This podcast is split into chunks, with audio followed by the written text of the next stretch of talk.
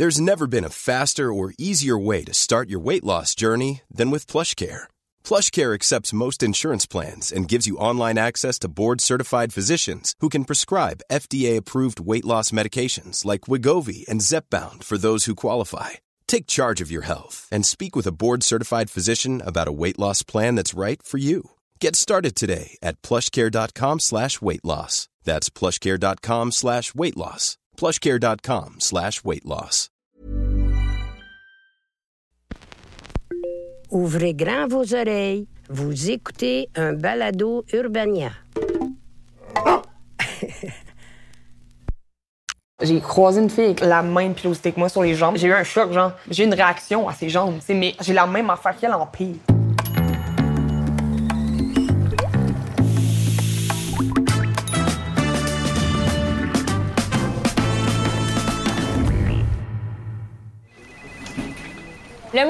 Mes poils invite les femmes à se laisser aller la pilosité pendant le mois de mai, mais est-ce que tous les poils sont égaux?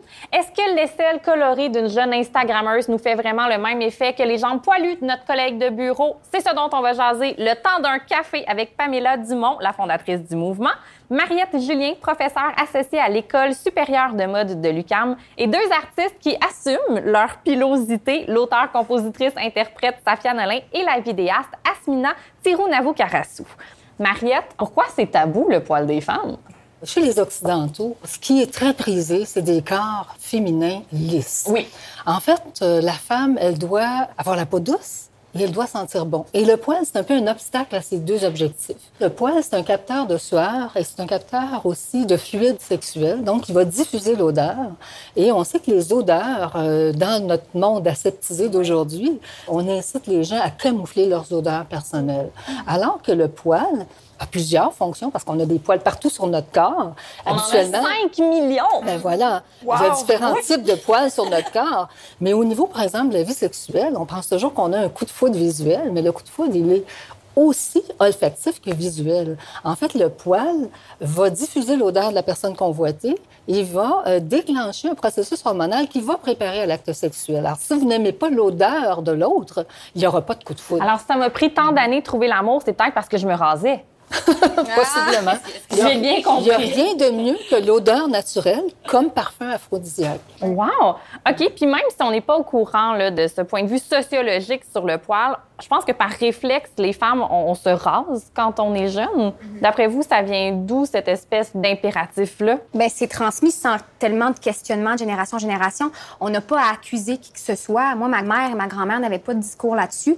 Et euh, de où est parti, entre autres, mes poils, c'est que ça a été une claque en plein visage dans la vingtaine de découvrir que jamais j'avais eu de discours ou de réflexion. On m'a parlé des menstruations, une chance. Mais c'est comme si des fois, le sujet du poil, il est tellement tabou que c'est comme un peu le sujet des menstruations il y a 50 ans, par exemple. Il fallait pas en parler, il fallait le faire dans la honte. Donc, dès qu'il y a une apparition des poils, on va tout de suite les enlever. Donc, souvent, jamais les femmes ne se seront vues à l'âge adulte avec leur pilosité. Elles ne savent souvent même pas c'est quoi leur pilosité naturelle. Fait que tout ça amène ce sentiment de honte-là.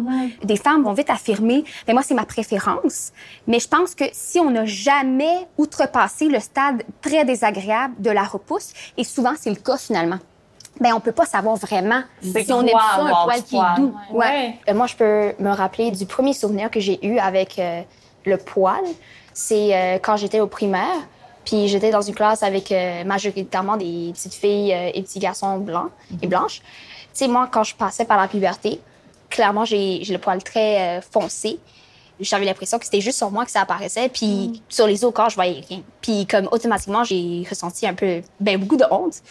Puis je voulais ressembler à tout le monde. Alors j'étais comme, OK, OK, non, faut que je me rase, faut que je me rase. Je pense que j'ai commencé en troisième, quatrième année. Du primaire. Ouais, du primaire. très jeune en plus. ouais. Et les filles, les, les filles, souvent, ont leur puberté en moyenne avant les garçons. Exact. Fait que c'est d'autant plus tabou. Ça nourrit encore plus cette honte-là. Puis Asmina, à partir de quel moment tu as eu une réflexion sur le poil? Euh, Qu'est-ce qui t'a fait tomber du côté euh, sombre du rasoir? euh, honnêtement, c'était quand j'ai commencé à me- m'entourer de gens qui se rasaient pas. Puis quand j'ai commencé à voir des gens qui me ressemblaient, comme dans les médias, qui se rasaient pas non plus. Donc, en trouvant des modèles. Ouais, ouais, c'est vraiment important de trouver des modèles. Oui, Safia, ça vient d'où ta réflexion sur le poil? Moi, c'est venu en même temps que tout le reste de mon corps, là, dans le sens où est-ce que dans le bout de la disque. là.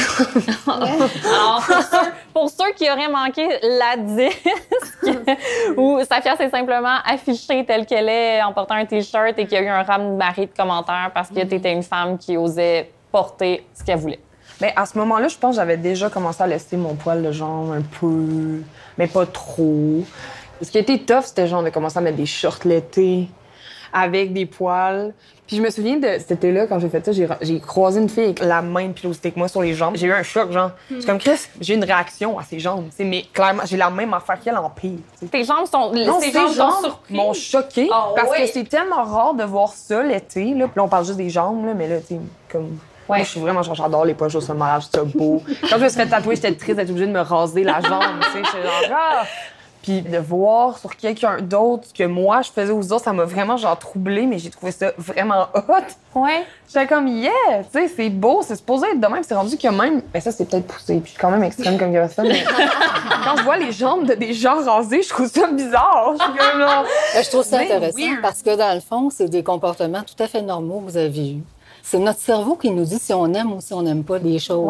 Alors, on s'en rend pas compte, on subit plein, plein d'influences autour, puis finalement, ça devient une vérité. C'est le phénomène de la mode. Tu t'as pas aimé les chaussures pointues, mais tu dis, moi, je porterai jamais ça, mais quatre ans après, t'en as plein dans ta C'est garde-robe. vrai. On C'est se vraiment laisse- ça. On, on se laisse convaincre. Oui, parce qu'on est des êtres de culture. Puis c'est vraiment ça qui nous marque. À chaque génération, il y a des valeurs qui sont associées. Vous, autres, vous arrivez avec d'autres valeurs. Absolument. Puis vous voulez changer les choses. Dans les années 70, je vous le dis, le poil était à la mode. Les gens se roulaient dans le poil puis ils aimaient ça. OK? Ça a disparu après. Pourquoi ça a disparu? Parce que la génération qui suit, elle va trouver anti-aphrodisiaque la génération précédente. En tout cas, je vois de plus en plus de gens de notre génération qui, justement, décident d'assumer leur poil, même de le montrer dans l'espace public. Puis moi, je trouve ça magnifique, ça me rend très heureuse. Mais je me demande quand même si tous les corps poilus sont vraiment égaux. Est-ce que c'est toujours un choix de se raser ou de s'épiler? Non. Asmina, tu me Ouais. dis non. Non. Je t'écoute. Non, vraiment pas. C'est toujours euh, un peu plus compliqué pour les femmes de couleur parce que c'est il y a des couches de pression. C'est euh, non seulement on est femme, mais on est aussi une femme de couleur, alors on vit aussi du racisme. Puis souvent le poil euh, vu euh, sur une femme de couleur, c'est toujours vu avec un peu plus de dédain. C'est comme c'est sale, c'est dirty, c'est genre même à l'extrême sauvage. On vit vraiment une réalité différente.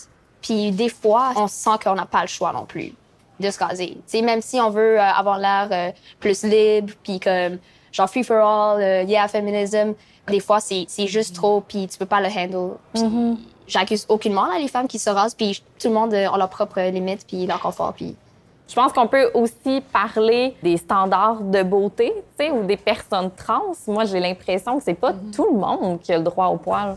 T'sais, moi, j'ai parti ça sur le coin de ma table, mes poils.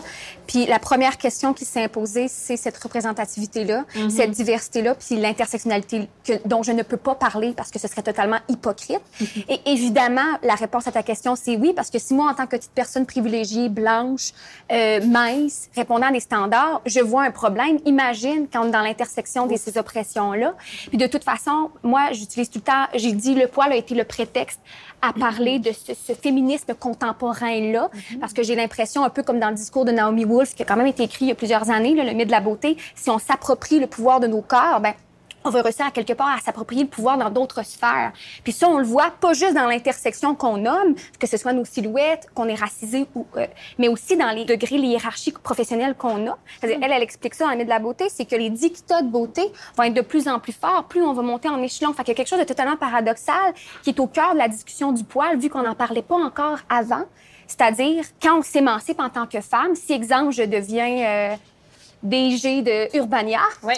ben probablement que je vais pouvoir encore moins que Rose Aimée porter ma camisole avec des poils parce qu'on va exiger ça va aller à l'encontre de ma crédibilité ce qui est totalement absurde à quelque part. Et là encore, je pense que ça passerait mieux chez Urbania que dans bien d'autres milieux, en fait. Je sais pas si une avocate peut garder sa moustache, par exemple. Mais c'est sûr que des mouvements comme ceux-là, c'est sûr qu'il va y avoir de la provocation, ça va choquer des gens. Mais c'est comme ça qu'il y a des changements dans la société. Il faut qu'il y ait des noyaux comme ça qui démarre euh, des nouvelles façons de voir. Il y a toutes sortes de valeurs qui sont associées à ça. C'est la libération de la femme, mais la vraie. Parce que les dictats de beauté, euh, on passe beaucoup de temps, d'énergie, d'argent dans tout ça. Et puis, il y a de l'insatisfaction totale. Nos points de référence, ce sont toujours des femmes jeunes, belles, euh, sans aucune tache dans le visage et sans rides, euh, sans poils. Les hommes aussi voient la même chose. Ouais. Alors, ils vont avoir des exigences. On n'en a pas parlé, mais je suis pas certaine que c'est si facile de faire passer vos poils pubiens, entre autres, à vos conjoints ou si vous en avez. Des fois, ou, c'est euh, parti du conjoint. Faudrait pas. mais c'est pas de sa faute, parce que lui, le cerveau, comment il fonctionne, il aime ce avec quoi il est familier. Alors, tout ce qui est nouveau, ça le choque. Plus l'esthétique est choquante, plus ça prend du temps avant de rejoindre l'ensemble de la population. Les crèmes, ils ont de la misère, sacrément. Je sais pas. Ben si- oui. Moi, je me sens pas de même. Si ça provoque, c'est qu'il y a quelque chose à creuser. Oui. Puis ça, ça veut dire que c'est dans le regard de la personne qui est provoquée et non pas par la chose qui oui, provoque. je suis vraiment d'accord. Fait que c'est une question aussi de perspective qu'il faut remettre parce que le poil, on me demande souvent c'est-tu politique? Que je fais oui, malgré nous, malgré soi. C'est ça, c'est- vraiment- malgré C'est sûr soi. que c'est politique. À travers le poil, c'est votre vision d'un monde idéal. Et cette idée-là, c'est parce que vous en avez ras-le-bol des dictats de beauté. Vous en avez ras-le-bol de vous faire dire comment vous habiller, etc. Parce que la quête d'authenticité, c'est de dire, ben moi, je me fais plus dire par qui que ce soit comment fonctionner, euh, qui croire. Alors, Moi, le je voterais pour vous, là, si vous étiez politicienne. Présentez-vous où vous voulez. Euh, Safia, je suis curieuse. Tu cherches pas la provocation, mais quelle réaction suscite tes poils? Je pense qu'avec le temps, je me suis mis à être vraiment fière de mon poil. Fait que, sais, je me suis rendu compte aussi dans la vie que quand tu euh, présentes quelque chose à quelqu'un, c'est souvent ton attitude qui, euh, comme, fuel sa réaction. Ouais. Je me suis déjà fait crier des affaires dans la rue, en France. en- Quoi? En France, c'est vraiment autre chose, là. J'enlève mes lunettes pour parler de ça. Mais en France, c'est euh, avoir du poil, c'est comme une autre affaire. Puis c'est drôle parce que quand tu grandis, c'est comme ah ils sont poilus les Français trop pas, genre zéro comme zéro. OK. Puis mettons qu'on veut s'inspirer là, de pionnières comme vous de cette esthétique velue. Quel conseil vous donneriez à des gens qui ont envie de jouer avec mes poils?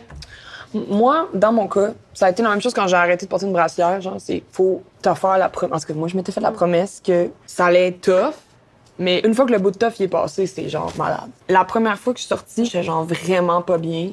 Vraiment, là, je capotais. Puis ah, petit à petit. Puis là, tu t'habitues. Puis après ça, ça devient tes forces. Puis t'es fier. Ah! Mais c'est d'y aller en douceur, entre autres, parce que Ah oui, oui, effectivement, il y a une adaptation qui est à la fois psychologique et physique, c'est-à-dire la sensation du début quand c'est le poil, Mhm. là. Puis après ça, c'est vraiment de se reconnaître là-dedans. Moi, ce que je me Ouais. rappelle au début, c'est que je me reconnaissais pas. Tu sais, je voyais mon aisselle, puis je disais, hein? Parce que ça fait des années et des années, fait que c'est ton identité là-dedans.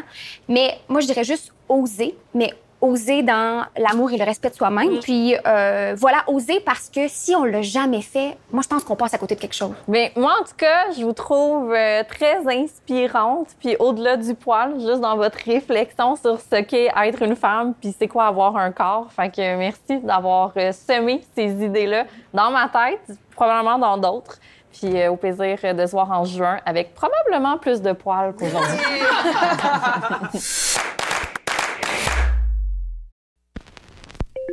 Vous avez aimé ce balado? Découvrez-en plus sur urbania.ca.